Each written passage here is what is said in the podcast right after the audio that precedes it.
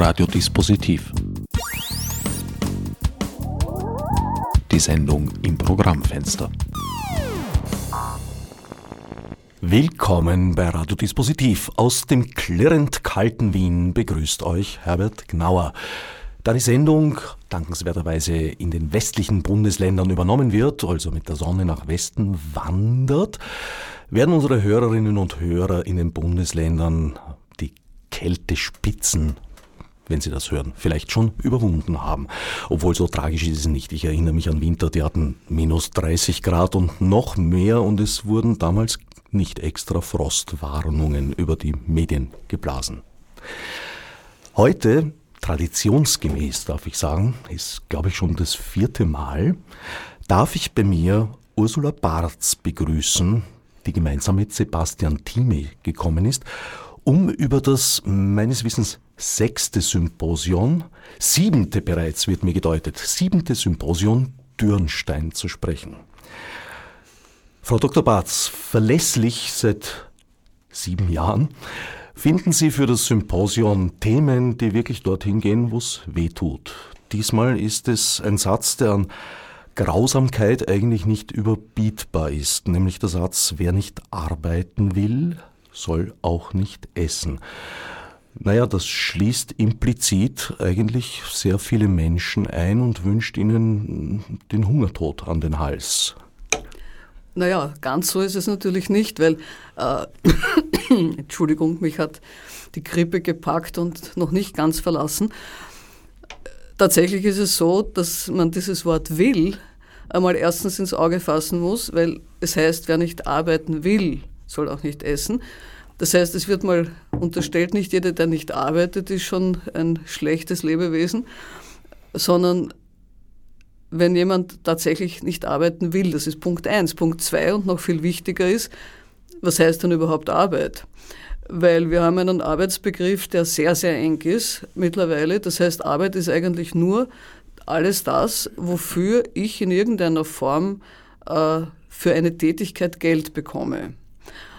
Alles andere ist keine Arbeit. Das heißt, wenn ich zum Beispiel zu Hause äh, Gäste habe oder für meine Familie koche, ist das ziemlich viel Arbeit, weil äh, Gemüse putzen, äh, was weiß ich, alles herrichten, kochen, das dauert, je nachdem halt, was man gerade kocht, eine Stunde oder mehr auch gilt aber nicht als Arbeit, weil kein Geld dafür.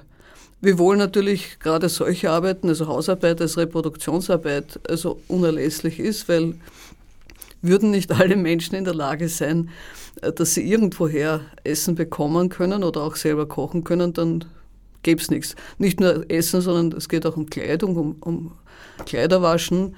Äh, und dann geht es zum Beispiel um so ganz einfache Dinge wie einen Garten anlegen oder mit Nachbarn über ein Projekt reden. Das alles ist auch Arbeit.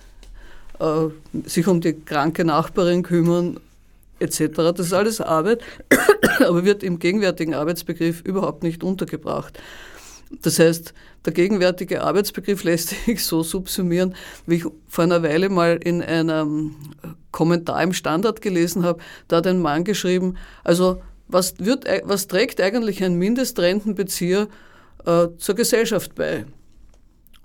Mit anderen Worten, der arbeitet nichts, heißt, er ist nicht im Geldkreislauf, stellt nicht seine Arbeitskraft im Geldkreislauf zur Verfügung, also ist er nichts wert. Dass der vielleicht zum Beispiel zufällig geniale Gedichte schreibt oder ein ganz ein lieber, Groß, äh, ganz ein lieber Kinderbetreuer ist, das ist dann wurscht. Außerdem hat er ja schon eine lange Lebensgeschichte vermutlich hinter sich, in der er sehr wohl was beigetragen hat. So ist es, aber das ist wurscht. Ne? Also da, da ist ein ganz, ganz enger Begriff von Arbeit. Äh, mit, mittlerweile hat sich da breit gemacht und diesen Arbeitsbegriff äh, hat das Symposium Dürnstein in diesem Fall ein bisschen am Korn, weil das natürlich bedeutet, wenn ich Arbeit so eng fasse, dann ist eigentlich ein großer Teil der Weltbevölkerung sowieso überflüssig und das ist ja der Untertitel äh, des ganzen Unternehmens, auf dem Weg zu einer globalen Gesellschaft der Überflüssigen. Äh, der Untertitel ist, ist eigentlich das äh, Zielthema sozusagen. Der Obertitel ist ist die Fragestellung sehr verkürzt und sehr prägnant ins, und auch vieldeutig, wenn man sich genau anschaut. Nicht? Weil ein, es, der Titel bedient ein Vorurteil, aber wenn man genau liest äh, und sich ein bisschen was überlegt, merkt man, das hat einige, einige Seitenaspekte, um das mal freundlich auszudrücken, die vielleicht nicht be, bedacht werden.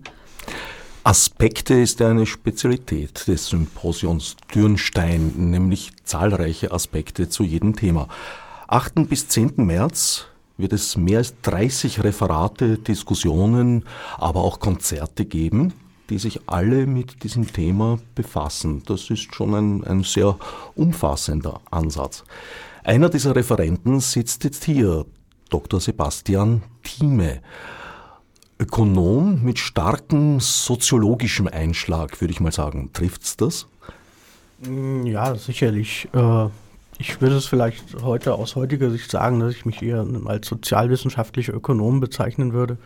Aber man hat irgendwie in den, glaube spätestens seit den 60er Jahren ähm, hat sich da die wirtschaftswissenschaftliche Forschungs- und Wissenschaftsgemeinschaft entschlossen, da im Prinzip dieses die sozialwissenschaftliche Ökonomie nicht mehr zu betreiben und seitdem liegt das sozusagen brach, wird aber zunehmend eingefordert. Na, brach liegt's nicht. Sie beackern es ja, dieses Feld. Naja, mehr schlecht als recht, ne? Also. ich glaube, da stellen Sie Ihr Licht jetzt unter den Scheffel, wie man früher so gesagt hat.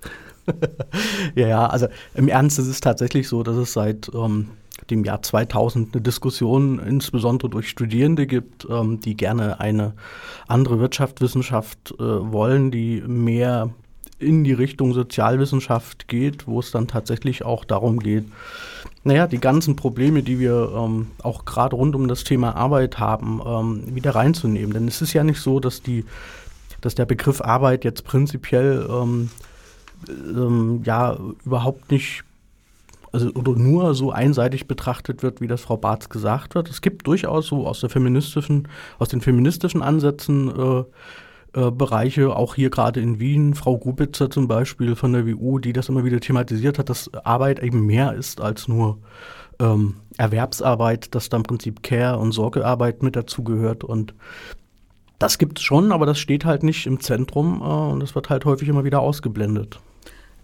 Ich meine, de facto sind, sind das Minoritätenpositionen, die vor allem in der politischen Diskussion äh, nahezu kein Gewicht haben. Das ist ja. eigentlich das Hauptproblem dabei. Naja, wir haben einen, glaube ich, 31-jährigen Bundeskanzler, der davon spricht, dass andere sich durchschummeln würden, was für einen Studienabbrecher in diesem Alter eigentlich eine ziemlich kecke Aussage ist.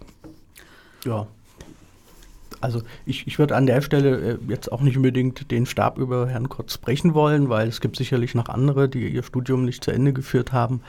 Ähm, aber was ich an dieser Debatte eigentlich eher ähm, befremdlich finde, ist, dass es ein Versuch ist, etwas in einer gewissen Weise zu kriminalisieren, äh, wo es tatsächlich äh, Ansprüche, sozialstaatliche Ansprüche gibt. Also wenn ich mich jetzt ähm, meine Ansprüche geltend mache ähm, und in einer Art und Weise äh, aber nicht dem Bild entspreche, die, was jetzt beispielsweise von Herrn Kurz vertreten wird, ähm, heißt das aber nicht, dass ich automatisch kriminal, kriminell bin. Also ein Durchschimmler legt das ja nahe, dass man irgendwie was Kriminelles tut. Und das ist aber in der Fall in dem Sinne nicht der Fall. Und wovor ich dann halt auch ein bisschen warne oder wo ich sagen würde, hm, da muss man aufpassen, ist, dass auf diese Art und Weise so die Grenzen immer weiter verschoben werden. Ähm, das sind im ersten Moment vielleicht sogar Leute, wo es vielleicht der durchschwimmende Begriff tatsächlich zutrifft, wo man dann die ähm, Kontrollen stärker anzieht und so weiter, aber im nächsten Moment weitet sich das dann eben aus auf andere Bereiche, wo es dann tatsächlich zu äh, existenziellen Problemen kommt. Das heißt, äh, der Anspruch auf Versicherungsleistungen wird eigentlich rückdefiniert ins 19. Jahrhundert sozusagen und zum Almosen erklärt.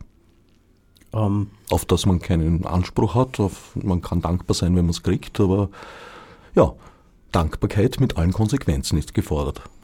Ja, das würde ich schon auch sehen, wobei, und da kann man wieder auch an das, was Sie äh, am Anfang sagten, anknüpfen.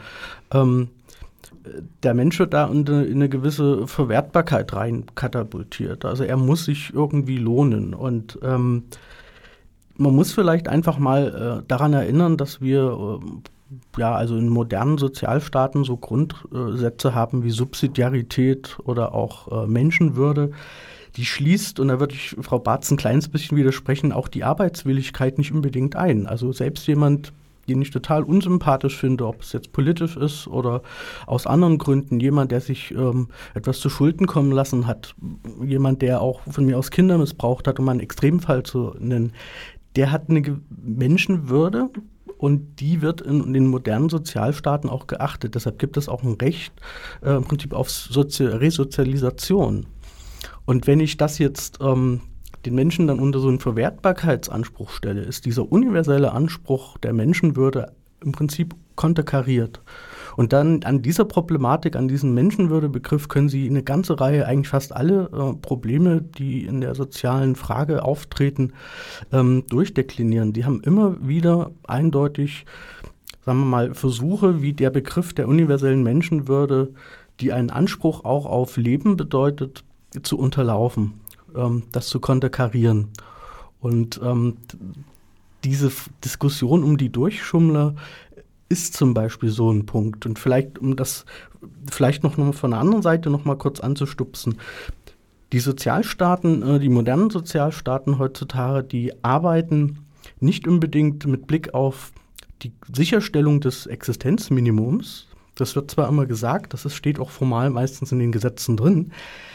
Wenn man dann aber guckt, ähm, ist es eigentlich eher ein Erziehungsprogramm. Man versucht die Existenznot zu instrumentalisieren. Also man hat Sanktionen die einem die Lebensgrundlage wieder wegziehen. Und wehe, du verhältst dich nicht, wie das äh, in Deutschland die Jobcenter das fordern oder äh, hier die AMS, dann kann dir diese Grundlagen weggezogen werden. Das heißt, da gibt es ähm, eine ganz perfide Umkehr eigentlich dieses Anspruchs auf Menschenwürde, der wird dann im Prinzip, es wird dann, der wird instrumentalisiert. Und das ist natürlich auch eine Konterkarierung des Begriffs der Menschenwürde. Und da passt der Durchschummlerbegriff ganz gut dazu. Ein sehr eigenartiges, eigenartiges pardon, Experiment ist soeben in Finnland zu Ende gebracht worden. Dort hat man nämlich testweise das bedingungslose Grundeinkommen eingeführt für eine kleine Personengruppe, um mal zu schauen, wie das funktioniert. Die haben dort 650 Euro im Monat bekommen. Wenn man sich jetzt vor Augen hält, dass in Finnland die Lebenshaltungskosten weitaus höher sind als bei uns in Österreich, dann ist klar, dass man davon einfach nicht leben kann. Dieser Versuch, ich weiß es nicht, war der zum Scheitern programmiert. Er ist jetzt äh, ausgesetzt worden und es soll evaluiert werden. Gründe wurden bis jetzt keine angegeben, aber für mich wirkt das ein bisschen so, als würde man jetzt mit dem Finger nach Finnland zeigen können, sei das, das vielleicht das Ziel des Ganzen gewesen, um sagen zu können, es geht ja nicht.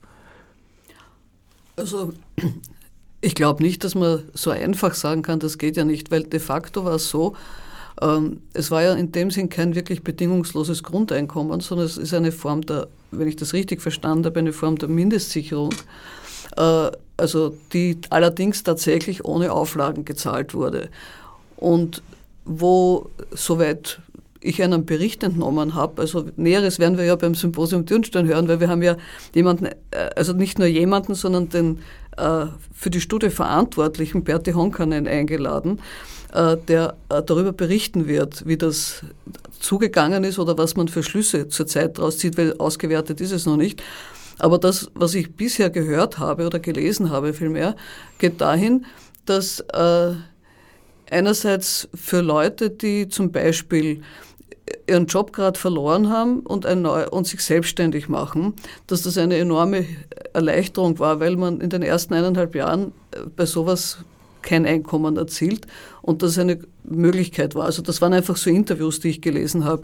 Eine andere Sache war, dass zum Beispiel eine Frau, und da kommen wir auch Probleme, die wir in Österreich haben mit den sogenannten Durchschummlern, näher, eine Frau, die nicht in der, die aufgrund einer lang anhaltenden Depression äh, nicht in der Lage ist, immer regelmäßig einem normalen Job nachzugehen. Und für die war dieses, waren diese 650 Euro einfach eine enorme Hilfe, weil sie nämlich, wenn sie, wenn sie in der Lage war zu arbeiten, arbeiten konnte, aber wenn sie nicht in der Lage war zu arbeiten, nicht völlig abgestürzt ist. Also aus dem kann man, glaube ich, sehen, die, die Problematik der ganzen Sache. Wir haben in Österreich äh, glaube ich, eine, also die Hälfte aller Arbeitslosen in Österreich, wenn ich mich nicht irre, sind Leute wie diese Frau, die aus irgendwelchen Gründen krank sind. Normalerweise wird dann unterstellt sofort, das sind Arbeitsunwillige, die nur besoffen sind und nicht arbeiten können. Unlängst da sich erst, ich weiß gar nicht mehr wo, äh, irgend so ein äh, Jappi-Mensch, ein Computermensch und ich weiß nicht was, hat einfach, also, einfach so drüber gewischt. So quasi Hartz IV ist unser Grundeinkommen und die Leute sind eh nicht fähig zu, und willens zu arbeiten, weil die sind eh nur besoffen äh, oder wollen nicht aufstehen. Äh, das stimmt vielfach nicht, weil diese, ich möchte niemandem wünschen, eine Depression zu haben. Da kann man nämlich nicht aufstehen, auch wenn man aufstehen will. Äh, das ist kein Witz, das Ganze. Äh, und ich wünsche diesem Herrn, der da so oberflächlich geurteilt hat, nicht, dass ihm das jemals passiert, weil dann würde er wissen, dass er ziemlich gemein war eigentlich mit seinem Urteil. Also wirklich gemein, weil verletzend und bösartig. Und ich glaube, dass da einfach auch die österreichische Diskussion um die, um die Durchschummler äh, tatsächlich eine gewisse Bösartigkeit entwickelt, weil es eben mag sein, es gibt Durchschummler, aber ungefähr die Hälfte eben aller Arbeits Langzeitarbeitslosen ist nicht fähig, einen normalen Acht-Stunden-Job sechs oder fünf Tage die Woche durchzuführen, wie einfach die Anforderung ist für, für jemanden, der arbeitet mit Anführungszeichen.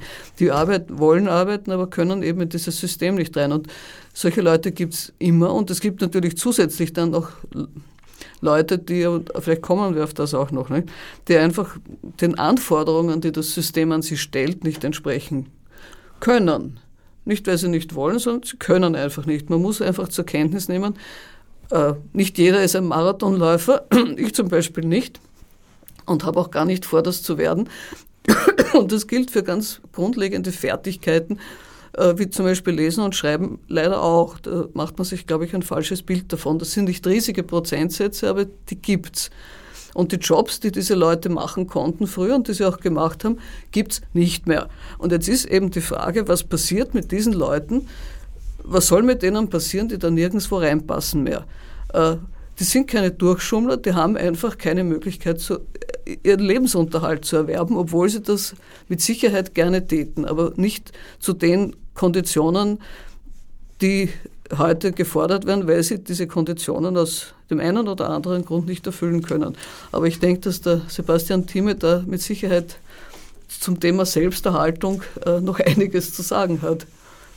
Ja, also, also da würde ich ähm, oder prinzipiell, ich würde gerne da äh, auch nochmal mit dem bedingungslosen Grundeinkommen da vielleicht erstmal zwei Sachen da nochmal ansprechen wollen. Also zunächst erstmal generell auch nochmal zu der Arbeitswilligkeit. Ich glaube, ähm, wir, wir, wir begeben uns unnötigerweise in eine in eine defensive Haltung, ähm, wenn wir ähm, immer wieder auf diese Willigkeit abstellen, weil das Problem ist, dass wenn es auch gute Gründe gibt, nicht arbeiten zu wollen, äh, nehmen Sie einen Künstler, einen wissenschaftlichen Mitarbeiter, der immer mal wieder ähm, prekär beschäftigt ist, dann mal wieder arbeitslos wird, vielleicht weil es länger dauernde die Notstandshilfe abrutscht. Ähm, der hat guten Grund zu sagen, ich will an dieser und jener Maßnahme, die ja dann als Indikator für die Arbeitswilligkeit genommen wird, nicht teilnehmen, weil ich beispielsweise gerade in einem Antrag schreibe oder so.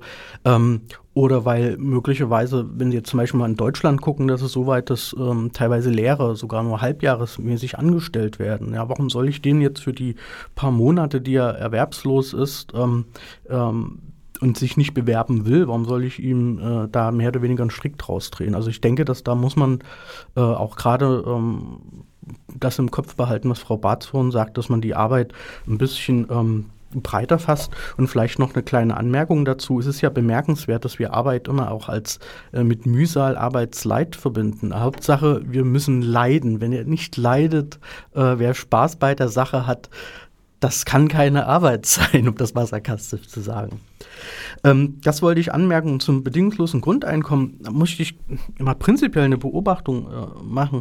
Es ist so, dass es in der Debatte eigentlich kaum, ähm, ich sag mal, kaum ein Gespür dafür gibt, dass es ganz unterschiedliche Grundeinkommensmodelle gibt. Es gibt Grundeinkommensmodelle, so das, was ich als Grundmodell bezeichnen, bezeichnen würde diese Grundeinkommensmodelle haben nicht unbedingt das Ziel, jemanden ähm, die, ähm, ja, das Existenzminimum zu gewährleisten, sondern es geht darum, die Existenznot zu lindern. Und da würde ich zum Beispiel auch dieses Beispiel in Finnland vielleicht mit einsortieren. Ähm, so wie Sie es jetzt sagen, ähm, erinnert mich das auch ein bisschen äh, an dieses ähm, Experiment in Afrika, wo es dann auch eingestellt wurde. Ähm, ähm das war nicht im Prinzip darauf abgezielt, dass die Leute dann einen Geldbetrag bekommen, mit dem sie dann ähm, tatsächlich über die Runden kommen, sondern das sollte das, ähm, die Existenznot lindern. Im deutschsprachigen Bereich wird häufig werden Modelle diskutiert, die dann tatsächlich das ähm, bewerkstelligen sollen, was wir als soziokulturelles Existenzminimum bezeichnen. Aber wenn ich mir das eben das vergleiche ähm, mit dem im, in, in Finnland, dann gibt es da also schon mal einen großen Unterschied. Und ich denke, man kann auch ähm, sagen wir mal, ein, ein, bedingungsloses Grundeinkommensmodell auch mit einem falschen Design sozusagen äh, einführen. Und ich will das den Leuten dort nicht unterstellen, dass man das versucht hat, äh, in einer Art und Weise zu praktizieren, die dann hier und da vielleicht eigentlich gar nicht, sagen wir mal, ähm, oder die eigentlich nicht dazu geeignet ist, auch positive Dinge zu evaluieren. Aber es, man hat schon ein bisschen den Eindruck, dass ähm, der Versuch besteht, ähm, eine gewisse, ja, ich will nicht sagen neoliberale, aber eine gewisse Deutungshoheit über diesen Begriff des bedingungslosen Grundeinkommens zu bekommen, der sich völlig von dem abkoppelt, was ähm, die Leute, die aktiv sich damit beschäftigen, ähm, was sie eigentlich im Sinn haben. Also wenn ich jetzt ähm, tatsächlich ein bedingungsloses Grundeinkommen haben möchte, was jedem ähm, die Existenz sichert, dann kann ich den Leuten nicht ein äh, Existenzminimum auszahlen, was, was weit, da, also unterhalb des Existenzminimums paradoxerweise liegt. Und das ist, glaube ich, eines der generellen Probleme, ähm, die wir dabei haben. Man setzt sie unter Stress. Ich denke, ein weiteres Problem ist die verzerrte Darstellung, weil meines Wissens machen ja die Zahlungen in den Bereichen Arbeitslose, Notstand, äh, Mindestsicherung ja einen marginalen Teil der Sozialkosten aus. Der größte Brocken sind die Pensionszahlungen, die, wie schon eingangs erwähnt, ja auf einer Leistung, die man sich sein Berufsleben lang erworben hat, den Anspruch fußen. Das jetzt in Frage zu stellen, äh, naja, das geht schon eigentlich sehr, sehr tief in die Zerstörung einer Solidargemeinschaft, die wir ja eigentlich auf dem Papier immer noch sind. Ja, da komme ich auch wieder auf den Begriff der Subsidiarität und Menschenwürde zurück. Ähm, wenn Sie eine Gesellschaft haben wollen, in der alle friedlich miteinander zusammenleben, muss doch mindestens gewährleistet sein, dass jeder irgendwie in der Gesellschaft leben kann. Und das ist im Prinzip auch der, der, das Grundproblem, äh, das ich sehe in der Frage, äh, die, in der Finanzierungsfrage. Ich meine, eigentlich stellt sich die Frage, ob wir ein bedingungsloses Grundeinkommen oder von mir aus Mindestsicherung oder so weiter uns leisten können, die stellt sich nicht, wenn wir ein Solidar, eine Solidargemeinschaft haben wollen, müssen wir sehen, wie wir diese Sozialkosten irgendwie stemmen. Und dann können wir nicht die Menschenwürde im Prinzip von der Portokasse abhängig machen. Ähm, es mag Situationen geben, in denen ähm, es tatsächlich, ähm, sagen wir mal, auf Kante steht, wo man dann sagen wir mal, in einem Bürgerkriegsland nicht sofort einen Sozialstaat aufbauen kann. Da kann man durchaus sagen und argumentieren, naja, hm, das würde jetzt möglicherweise die Leistung des, des, dieses zerfallenen Staates sozusagen, äh, würde das überschreiten. Ähm, da brauchen wir auch Hilfe und so weiter. Aber in der Situation sind wir ja zum Beispiel in Österreich und Deutschland eigentlich nicht. Glücklicherweise.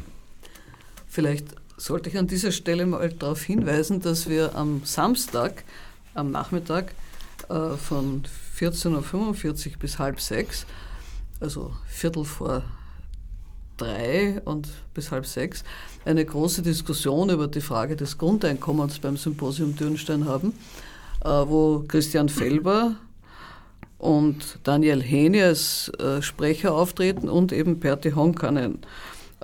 Und das Publikum äh, nicht in einer üblichen Podiumsdiskussion gebeten ist, mitzusprechen. Das heißt, äh, es reden dann immer nur dieselben fünf aus dem Publikum, meine Erfahrung, oder vielleicht sieben, aber es sind meistens, sondern wir haben jemanden, Joachim Schwendenwein, gebeten, der Organisationsberater ist und Erfahrung hat mit äh, Großgruppendiskussionen. Das heißt, wie wirklich alle Leute einbezogen werden können in eine, Dis also die was sagen wollen. Es will ja nicht jeder was sagen, aber diejenigen, die wirklich was sagen wollen, wie das funktionieren kann. Das heißt, wir bringen auch einen, von der Diskussionsform äh, diesmal im Symposium Dürnstein einen neuen Zugang. Ich hoffe, es wird funktionieren. Ich habe es erlebt schon äh, bei der letzten Friedensakademie in Schleining. War sehr beeindruckt, äh, wie das funktioniert. Wir werden sehen, ob es mit dem Publikum in Dürnstein auch so geht, äh, aber ich bin guter Dinge, was das anlangt. Und eben, es gibt eine wirklich große Diskussion äh, zu diesem Thema und davor wird, und das passt irgendwie auch ganz gut rein, äh, zu dem, was wir bis jetzt gesprochen haben, Gabu Heindl einen Vortrag halten, sprechen, die ist Architektin und Stadtplanerin und ihr, ihr Titel heißt, wer nicht ist, wer nichts ist, soll hier auch nicht sein. Planung, Konsum und Konflikt im neoliberalen Stadtraum.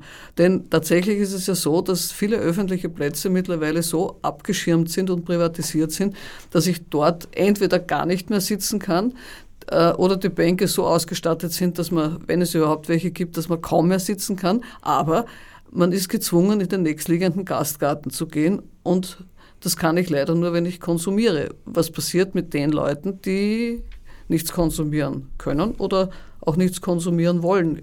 Ich zum Beispiel will nicht immer was konsumieren. Also gar nicht, ich habe einfach keine Lust, jetzt schon wieder, keine Ahnung, irgendwas zu mir zu nehmen. Ich möchte mich aber trotzdem fünf Minuten in die Sonne setzen. Was passiert dann? Und das ist jetzt eine sehr privatistische Darstellung natürlich, aber es ist ein sehr grundlegendes Problem, weil diese, äh, auf, diese, diese Reprivatisierung des öffentlichen Raums natürlich auch demokratiepolitische enorme Folgen hat. Und darauf wird Gabo Heindl hinweisen. Das ist alles Samstagnachmittag beim Symposium Dürnstein. Wir bewegen uns also gewissermaßen auf eine Kurzparkzone für Menschen zu. Es ist kein Aufenthalt mehr möglich, ohne dafür zahlen zu müssen. Ich merke mir diese Formulierung Kurzparkzone für Menschen, die finde ich sehr treffend. Vielleicht auch da, dazu, vielleicht auch dazu mal noch eine, eine, etwas andere Blickwinkel darauf. Ähm, wenn man öffentliche Plätze sozusagen zubaut und es kaum noch möglich ist, ähm, ähm, sich da auch einer größeren Menschenmenge zu versammeln. Es ist natürlich auch die Demokratie in einer gewissen Weise eingeschränkt, weil ich dann zum Beispiel auch weniger Präsenz zeigen kann. Also das ist jetzt vielleicht hier in Wien nicht ganz so dramatisch, aber in Leipzig zum Beispiel, wo ich herkomme, da hat man den, den damaligen ähm, oder den heutigen Augustusplatz ähm, so zugebaut, dass das relativ schwierig ist, da nochmal so eine Montagsdemo, Demonstration abzuhalten. Also das ist, sollte man da auch mit im Hinterkopf behalten, dass es da auch um Demokratie, Partizipation, um Mitsprache geht, die bei solchen Dingen also auch eingeschränkt werden. Und wenn wir Menschenwürde weiter begreifen als ähm, auch eine, eine, Gewährleistung des, des äh, Menschseins als Mitmensch, als Gesellschaftsmensch sozusagen, dann gehört das natürlich auch mit dazu. Ich würde an dieser Stelle vielleicht mal fragen, äh, ich meine, Sebastian Thieme ist ja nicht nur Sozialwissenschaftler, sondern war auch äh, Pater Johannes Schasching, Essier, also Jesuit, war der Fellow der Katholischen Sozialakademie Österreichs, einer Entität, die kaum sichtbar ist. Äh, und ich glaube, soweit ich informiert bin, wie war, was war das eigentlich? Ich meine, vieles, was, was Sie sagen, kommt ja aus dieser, aus dieser katholischen Soziallehre. Also das würde ich an dieser Stelle doch gern mal anbringen. Naja, einfach deswegen, weil ich denke mir, man soll die, die, Dinge beim Namen nennen und es ist ja nicht alles, wo, wo irgendwas draufsteht, blöd. Deswegen sage ich jetzt mal ganz frech. Ja, also äh, Also ich sag mal so, ob das jetzt direkt aus der katholischen Soziallehre kommt, was ich sage, ähm, das würde ich sagen, zum Teil vielleicht schon. Äh, da hat die katholische Sozialakademie auch schon ihre Färbung hinterlassen, aber äh, eigentlich sind das, ist das eine Nuancierung dessen, mit dem ich mich eigentlich schon seit Jahren auch davor beschäftige. Und es ist eigentlich, wenn Sie sagen, dass man das ähm, oder das so zuordnen, ist das eigentlich schon fast ein kurioses Zeichen dafür, wie äh, unterbelichtet manche Perspektiven auch in der Wirtschaftswissenschaft sind. Also das, was ich vertrete, mit dem ich mich beschäftige, kommt basiert zum großen Teil äh, auf der integrativen Wirtschaftsethik von Peter Ulrich, da berufe ich mich drauf.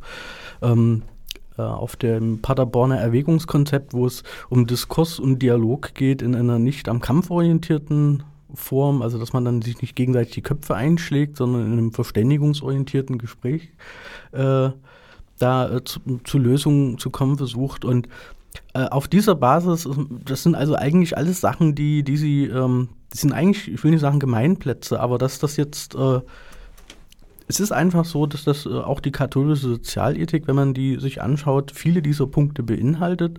Und da gibt es eigentlich, wenn man das mal so will, im Grunde vom, vom, ja, vom rein äh, Menschenverstand her eigentlich auch einen großen Konsens über diese Werte die aber, der sich aber nicht ähm, unbedingt in dem abbildet, was wir politisch und auch in der Wissenschaft eben immer wieder vorfinden. Da haben wir halt eben immer wieder also da habe ich den Eindruck, dass dann eben genau die Sachen, die Sie sagen, ähm, dann immer ein bisschen an den Rand gedrängt sind. Und ähm, ja, und das ist vielleicht auch eine Erklärung dafür, dass äh, gerade auch die katholische Sozialakademie vielleicht da nicht ganz so präsent ist in, ähm, in einem ja, Meinungsumfeld, was vielleicht eher anders denkt.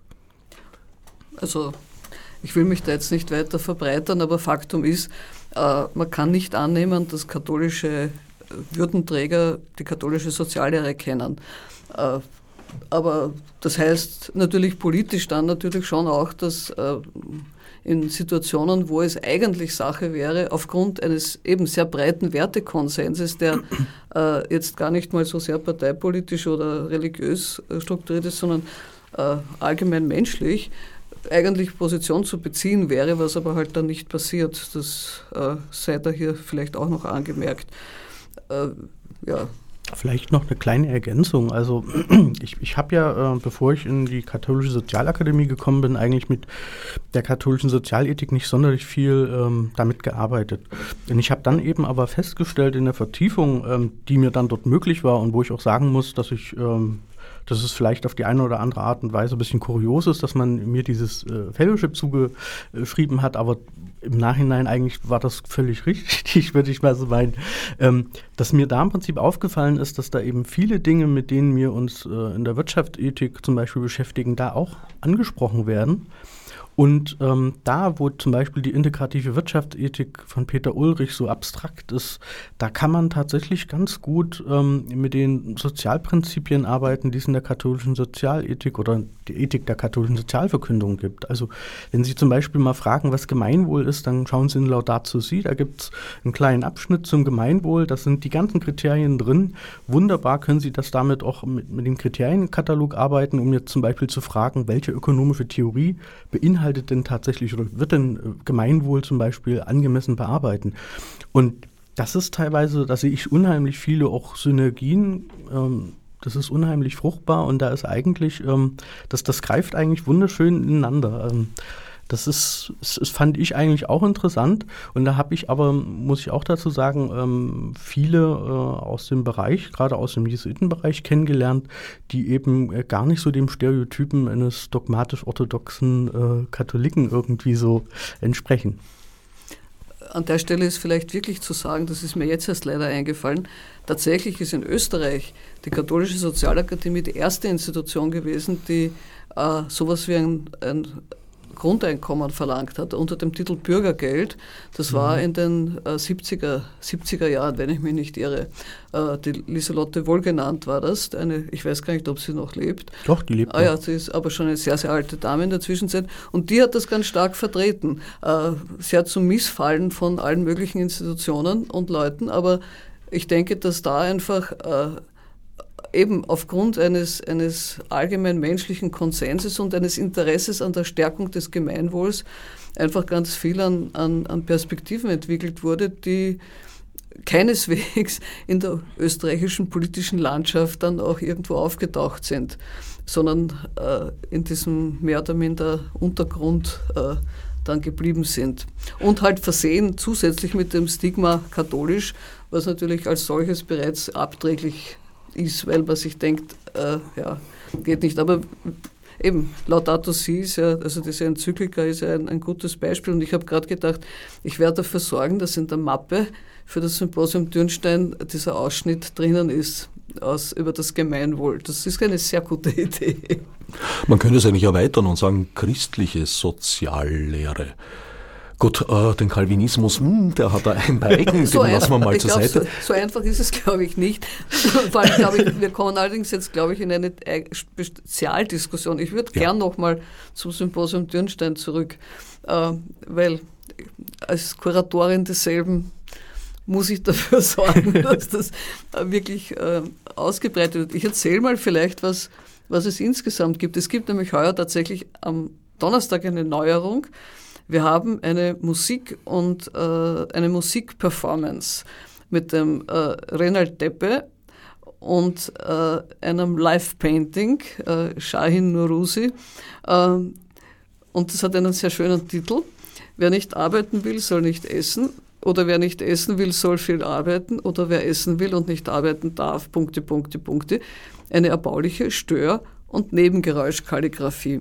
Davor gibt es die übliche Einleitung äh, und danach gibt es einen Vortrag von Philipp Blom mit dem Titel No Future über Zukunftsverweigerung und ihre Folgen. Denn tatsächlich sind natürlich diese ganzen Fragen über Arbeit äh, unmittelbar verknüpft mit Fragen der, Klima, äh, des, des Klima, der Klimaveränderung, mit Fragen der allgemeinen äh, Entwicklung der Menschheit, auch global, äh, migrationspolitisch. Also da kommt so ziemlich alles zusammen und ich glaube, er wird so einen, einen allgemein, einen, eine Perspektive einfach geben auf, auf die Themen, die sich mit der Frage von Arbeit verknüpfen. Gut, und am Freitag wird Andrea Komlusch hier mal erklären, was Arbeit eigentlich überhaupt sein soll.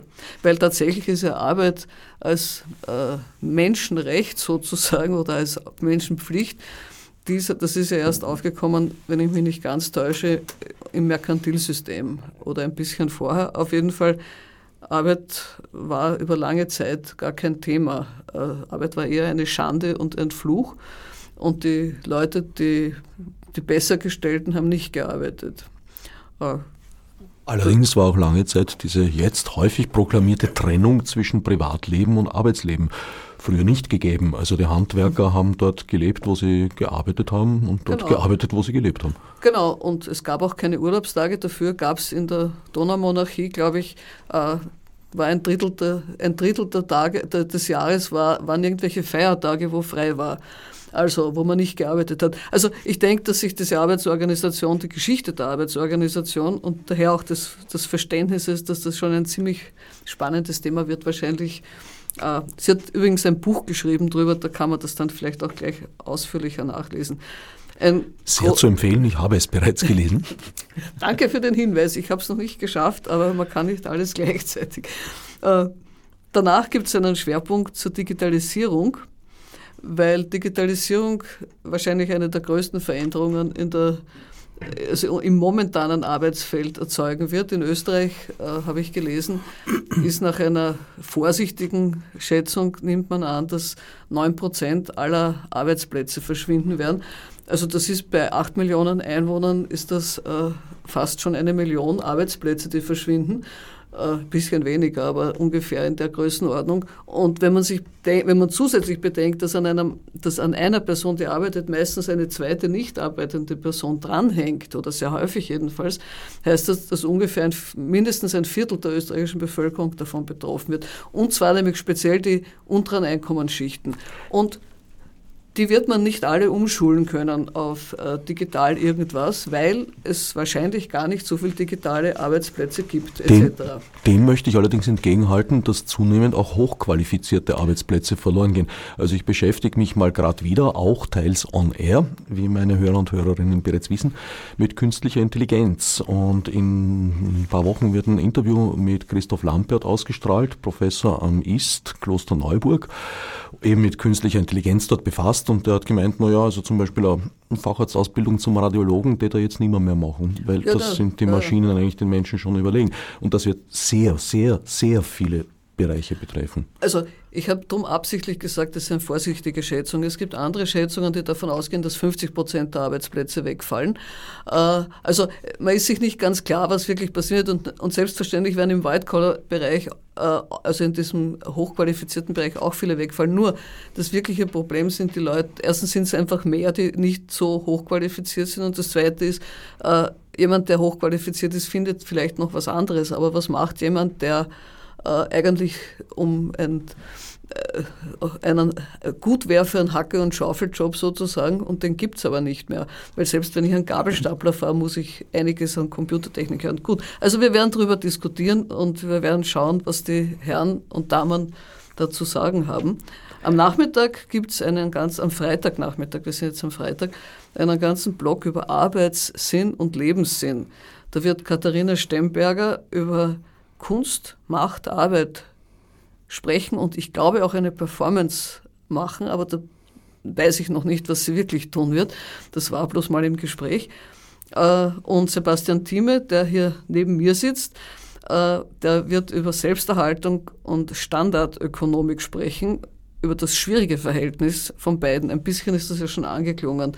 Ich habe diese Überlegungen unglaublich äh, hilfreich und fruchtbar gefunden, weil man auf diese, weil, weil mir ihre Überlegungen einfach ganz viel an sprachlichen Formulierungen oder an Perspektiven geben für Dinge, die ich sehe. Und ich glaube, es geht nicht nur mir so. Äh, die aber ganz äh, nicht so einfach, wenn man sich nicht wirklich beschäftigt hat, nicht so einfach klar auf den Punkt zu bringen sind. Auf das freue ich mich schon.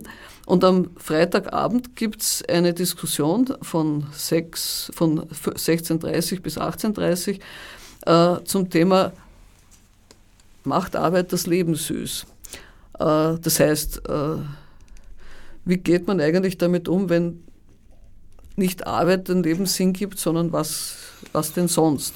Da wird Fabian Heubel äh, einen Vortrag halten unter dem Titel Macht Unbrauchbarkeit frei. Die taoistische Philosophie in China geht davon aus, dass Unbrauchbarkeit, das heißt ein nicht eingepasst sein in gesellschaftliche Standardanforderungen, auch eine Möglichkeit ist für eine freiere Entwicklung. Das hat allerdings ein bisschen eine andere Gesellschaftsordnung vorausgesetzt, die weniger hm, überwachungsstaatartig war.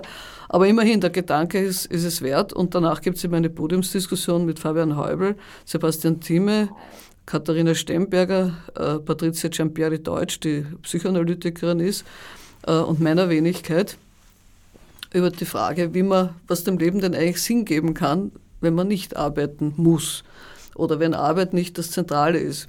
Gut, und damit sind wir dann schon am Samstag. Äh, am Samstag geht es um die globale Perspektive. Ulrich Brandt wird über die Folgen der imperialen Lebensweise, die wir uns zugelegt haben, sprechen. Äh, Globalisierung und die Produktion von Überflüssigen im globalen Süden heißt, äh, vieles, was wird durch unseren Lebensstil zerstören wir Strukturen im globalen Süden, die dazu führen, dass es zu Migration kommt und auch zu Klimaveränderung etc. Also das ist ja eine sehr umfassende und ziemlich gut, ziemlich nachvollziehbare These. Und damit das etwas äh, klarer wird, worum es geht, wird dann Frau äh, Rehema Pavuma Namaganda aus Uganda sprechen über Automatisierung und Klein, äh, Kleinbauern und kleine Fischer. Sie arbeitet in Uganda für FIAN und wird einfach aus dieser Perspektive der Subsistenzlandwirte äh, etc. berichten.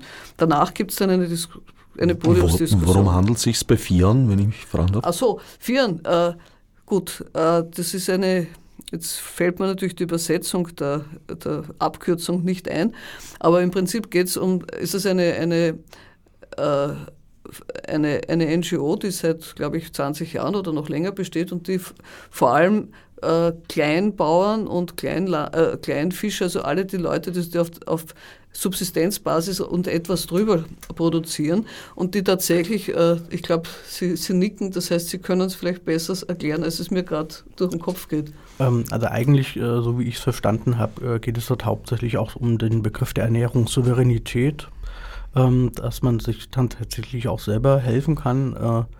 Ähm, und da spielen dann eben so Fragen wie zum Beispiel Bodenreform und sowas eine Rolle und wo es dann tatsächlich darum geht, die kleinen Bäuerinnen und Kleinbauern in die Lage zu versetzen, ähm, selber für sich zu sorgen.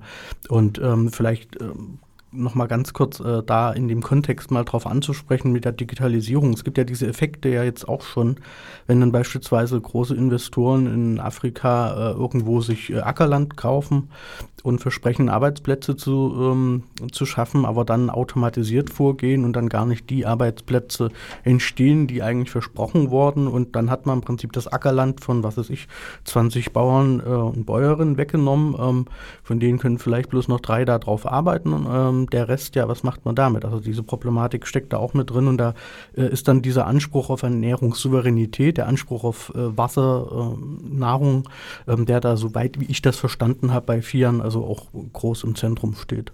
Ja, entsprechend heißt der Vortrag eben von Frau äh, Namaganda äh, Automatisierung und mhm.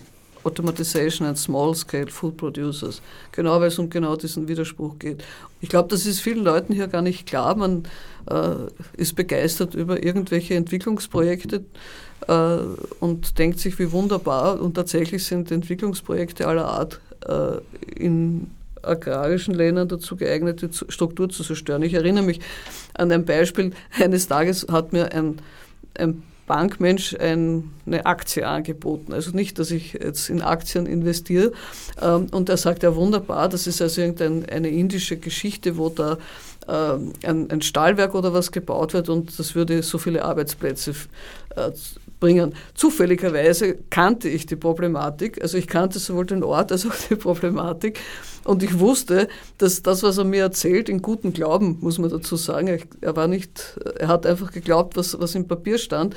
De facto war es so, dass de facto eben 80 Prozent der Bevölkerung dieser Gegend einfach A, delogiert wurden, B, ihre Arbeitsplätze verloren haben und C, weil sie eben nicht entsprechend äh, ausgebildet sind, maximal dort Türsteher werden können, aber die qualifizierten Arbeitsplätze von irgendwelchen Leuten, die von auswärts kommen, übernommen werden. Und das ist etwas, glaube ich, was den meisten Menschen gar nicht bewusst ist, wenn von Entwicklung die Rede ist. Also eine Produktionsstätte schafft nicht automatisch Arbeitsplätze und selbst wenn sie Arbeitsplätze schafft, kommen die nicht automatisch der dort ansässigen Bevölkerung zugute? Ich würde sagen, sie kommen automatisch nicht der ansässigen Bevölkerung zugute, nach meinen bisherigen Wahrnehmungen. Äh, in dem konkreten Kontext ist die Sache aber noch ein bisschen dramatischer, weil ähm, den Menschen, die dort leben, wird erstmal die Lebensgrundlage weggenommen, um dann ihnen im Prinzip die Grundlage wiederzugeben, aber irgendwie auch nicht so zu dem, äh, zu dem Ausmaß, wie sie vorher eigentlich im Prinzip eine Lebensgrundlage hatten. Also das ist eigentlich, ähm, salopp gesagt, echt ein schlechter Tausch, bei dem man sich im Prinzip über den Tisch ziehen lässt. Und das Schlimme ist, die Leute können meistens auch gar nichts anderes machen, weil das ähm, teilweise auf informellen äh, Vereinbarungen beruht, wo welcher, wer wem welchen, welcher Acker im Prinzip zusteht. Ähm, und da sind das dann Regierungen, die dann sagen, also dann die informellen, nicht durch Gesetz gedeckte Vereinbarungen im Prinzip durch Gesetze wieder an sich reißen und dann ähm, hat man natürlich das Nachsehen, weil man natürlich keinen Grundbucheintrag oder sowas hat, sondern weil das über Jahrzehnte, Jahrhunderte sozusagen äh, immer irgendwo in einer Gemeinschaft entschieden wurde und jetzt kommt im Prinzip der, der, der Staat, der dann sagt, naja, das ist aber eigentlich äh, ein interessantes Investitionsobjekt, worauf ihr lebt. Ähm, wir möchten Investoren ins Land holen, damit dann auch äh, im internationalen Ranking Ranking, wenn man dann äh, guckt, wie dann die Bonitäten der, der Staaten äh, ist, dann im Prinzip dann auch wieder, dass man da gut dasteht. Naja, und da werden dann eben tatsächlich Lebensgrundlagen ähm, weggezogen. Und das Schlimme ist, dass man das noch nicht mal im Hinterkopf hat, dass es da um Lebensgrundlagen geht. Ich denke, das ist den meisten Leuten auch tatsächlich, wir leben nicht bewusst, wir leben in einer Großstadt und gehen einfach selbstverständlich davon aus, dass wenn äh, im Kühlschrank nichts ist, dass wir halt dann in den nächsten Supermarkt gehen. Äh, diese Supermärkte werden aber nur gefüllt, wenn es entsprechende Produzenten gibt. Und äh, das ist eine, eine eigene, sehr große Diskussion, mhm. die in dem Kontext gar nicht geführt werden kann. Faktum ist zudem, dass der Weltagrarbericht sagt äh, deutlich und in, in allen Auflagen, die es von diesem Weltagrarbericht gibt, dass diese Kleinlandwirte eigentlich diejenigen sind, die die Weltbevölkerung ernähren können, wenn man sie unterstützt De facto werden sie aber nicht unterstützt, sondern sie werden weggeputzt, zum Teil ganz wörtlich werden sie weggeputzt, äh, indem die Bulldozer kommen. Äh, und ich glaube, diese Problematik ist den wenigsten klar. Die liegt natürlich auch dann dahinter zum Teil bei Migrationsbewegungen. Denn was mache ich, wenn mein Land, das mich bisher ernährt hat, nicht mehr da ist? Wo gehe ich hin? Ich gehe in die Stadt. In der Stadt gibt es aber auch nichts.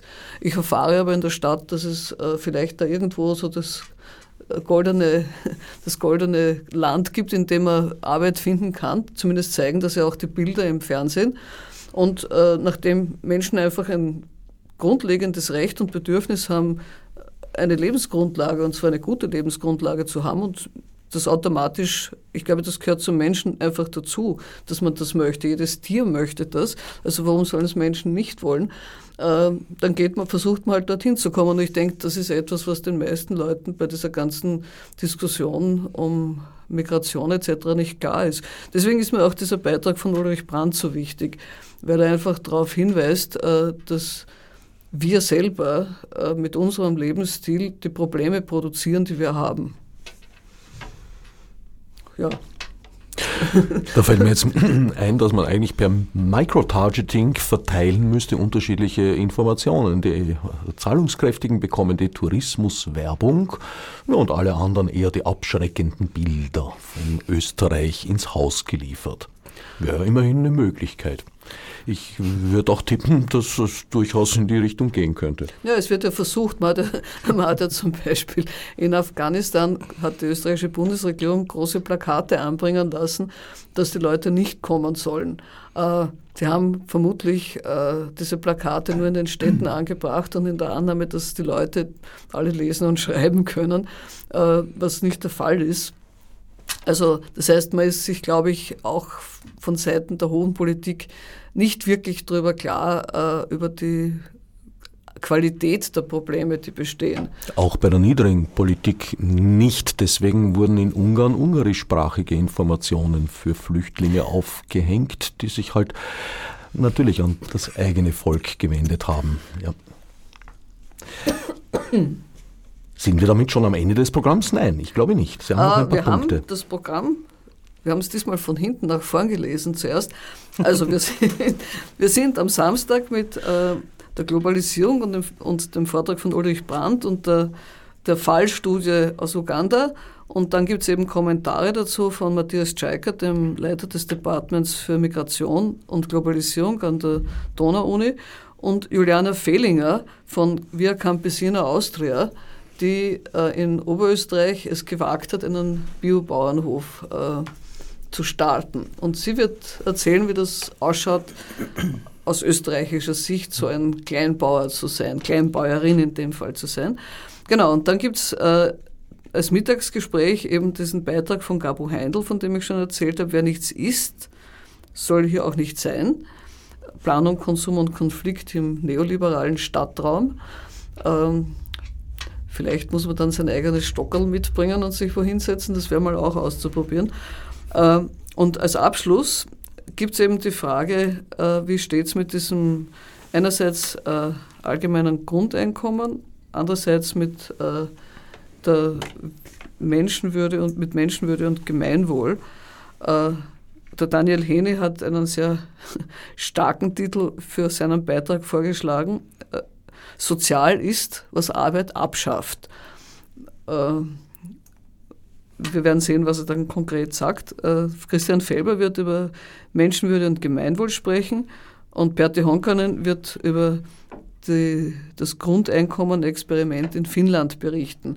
Und das Ganze wird aber passieren einerseits als Podiumsvortrag, aber dann danach, also es wird, werden 15 Minuten Impulse sein und danach wird es eine Diskussion eben für das gesamte Publikum geben, äh, eine Großgruppendiskussion, die eigens angeleitet wird. Also nicht das übliche, oben sitzt das Podium und unten zeigen die Leute auf und sie kommen dran oder auch nicht und jemand hält eigene Vorträge oder auch nicht, sondern es gibt einfach eine andere Form. Wo liegt der Unterschied oder wird das nicht verraten vorher? Wo der Unterschied liegt. Äh, der Unterschied liegt dort, dass äh, es ist im Wesentlichen dieses Fishbowl-Modell. Das heißt, es gibt einen Sessel, auf den sich entsprechend setzen kann, solange er spricht aber von dem er sich wieder erheben muss, oder auch sie, aber es sind fast, die Dauerredner sind eigentlich meistens er, äh, also wo sich die Sprechenden dann wieder erheben müssen, wenn sie ausgesprochen haben und ihre Frage soweit beantwortet wurde, sodass irgendwie klar ist, äh, dass hier eine Fluktuation herrscht und das bringt einfach diese räumliche Differenzierung bringt ganz viel Dynamik rein. Gibt es auch, gibt's auch gegebenenfalls Sesselentzug, wenn sich jemand zu lange ausbreitet? Das habe ich mit dem Moderator noch nicht besprochen, aber ich glaube, er wird das elegant lösen, das Problem. Jetzt haben Sie aber nonchalant Ihr eigenes Referat unterschlagen. Das stimmt. Äh, äh, es ist auch relativ kurz. Ich werde ganz am Anfang darüber sprechen, warum das Unnütze notwendig ist. Das ist natürlich ein polemischer Beitrag in gewisser Weise, weil zu fragen, was unnütz, festzustellen, dass etwas unnütz ist, stellt ja schon bereits äh, ein bestimmtes Konzept von Nützlichkeit voraus. Also zum Beispiel hat man in der Medizin äh, um eine ganz neue Diskussion zu nehmen, sehr lange gedacht, diese, dieses Netz an, diese, an Bindegewebe, das den ganzen Körper durchzieht, ist eigentlich überflüssig und unnütz, weil man nicht gewusst hat, wozu es gut ist. In der Zwischenzeit ist das unter dem Titel Faszien eines der wichtigsten Themen in, der letzten, äh, in den letzten Jahren im, im gesamten, äh, nicht nur im, im sportmedizinischen Bereich, sondern überhaupt im medizinischen Bereich geworden. Das heißt, die Versuchung, zu, nur, zu, nur deswegen, weil ich nicht weiß, wozu was gut ist, zu sagen, es ist unnütz, ist sehr groß. Äh, und die Definition von dem, was nützlich ist, ist zudem extrem eng, weil nützlich ist eben nur das, was Geld wert ist. Und das möchte ich ein bisschen polemisch und mit einem kleinen Seitenblick auf die taoistische Philosophie in Frage stellen. Eine ihrer Spezialitäten, der Taoismus und andere fernöstliche Denkrichtungen. Zu dem, was Sie gerade beschrieben haben, passt ja bestens äh, dieser berühmte Satz auch, was nichts kostet, ist nichts wert. Und ich glaube, da liegt auch eine Wurzel dass einfach Dinge, die für selbstverständlich erachtet werden, keinen Wert haben, weil sie nichts kosten. Und am grimmigsten ist es wahrscheinlich beim sozialen Frieden. Ja, wer sagt, dass der nichts kostet? Also ich meine. Naja, sagen wir mal, es ist wenig Bereitschaft dafür, etwas auszugeben. Naja, ich sag mal, äh, das fällt einem dann auch wieder auf die Füße, wenn Sie beispielsweise an dieses Phänomen der Gated Communities denken. Ähm, da ähm, ist man dann selber wieder am Geldbeutel dran, um sich dann im Prinzip ähm, den sozialen Frieden ähm, für sich selber irgendwie ja, zu kaufen. Ich habe dieses Thema jetzt leider zu spät aufs Tapet gebracht. Mir bleiben noch wenige Sekunden, um mich zu verabschieden. Herzlichen Dank fürs Zuhören. Meine Gäste waren Ursula Barz, Sebastian Thieme. Gesprochen haben wir über das Symposium Dürnstein 2018, das 8. bis 10. März eben dort stattfinden wird. Fürs Zuhören dankt Herbert Gnauer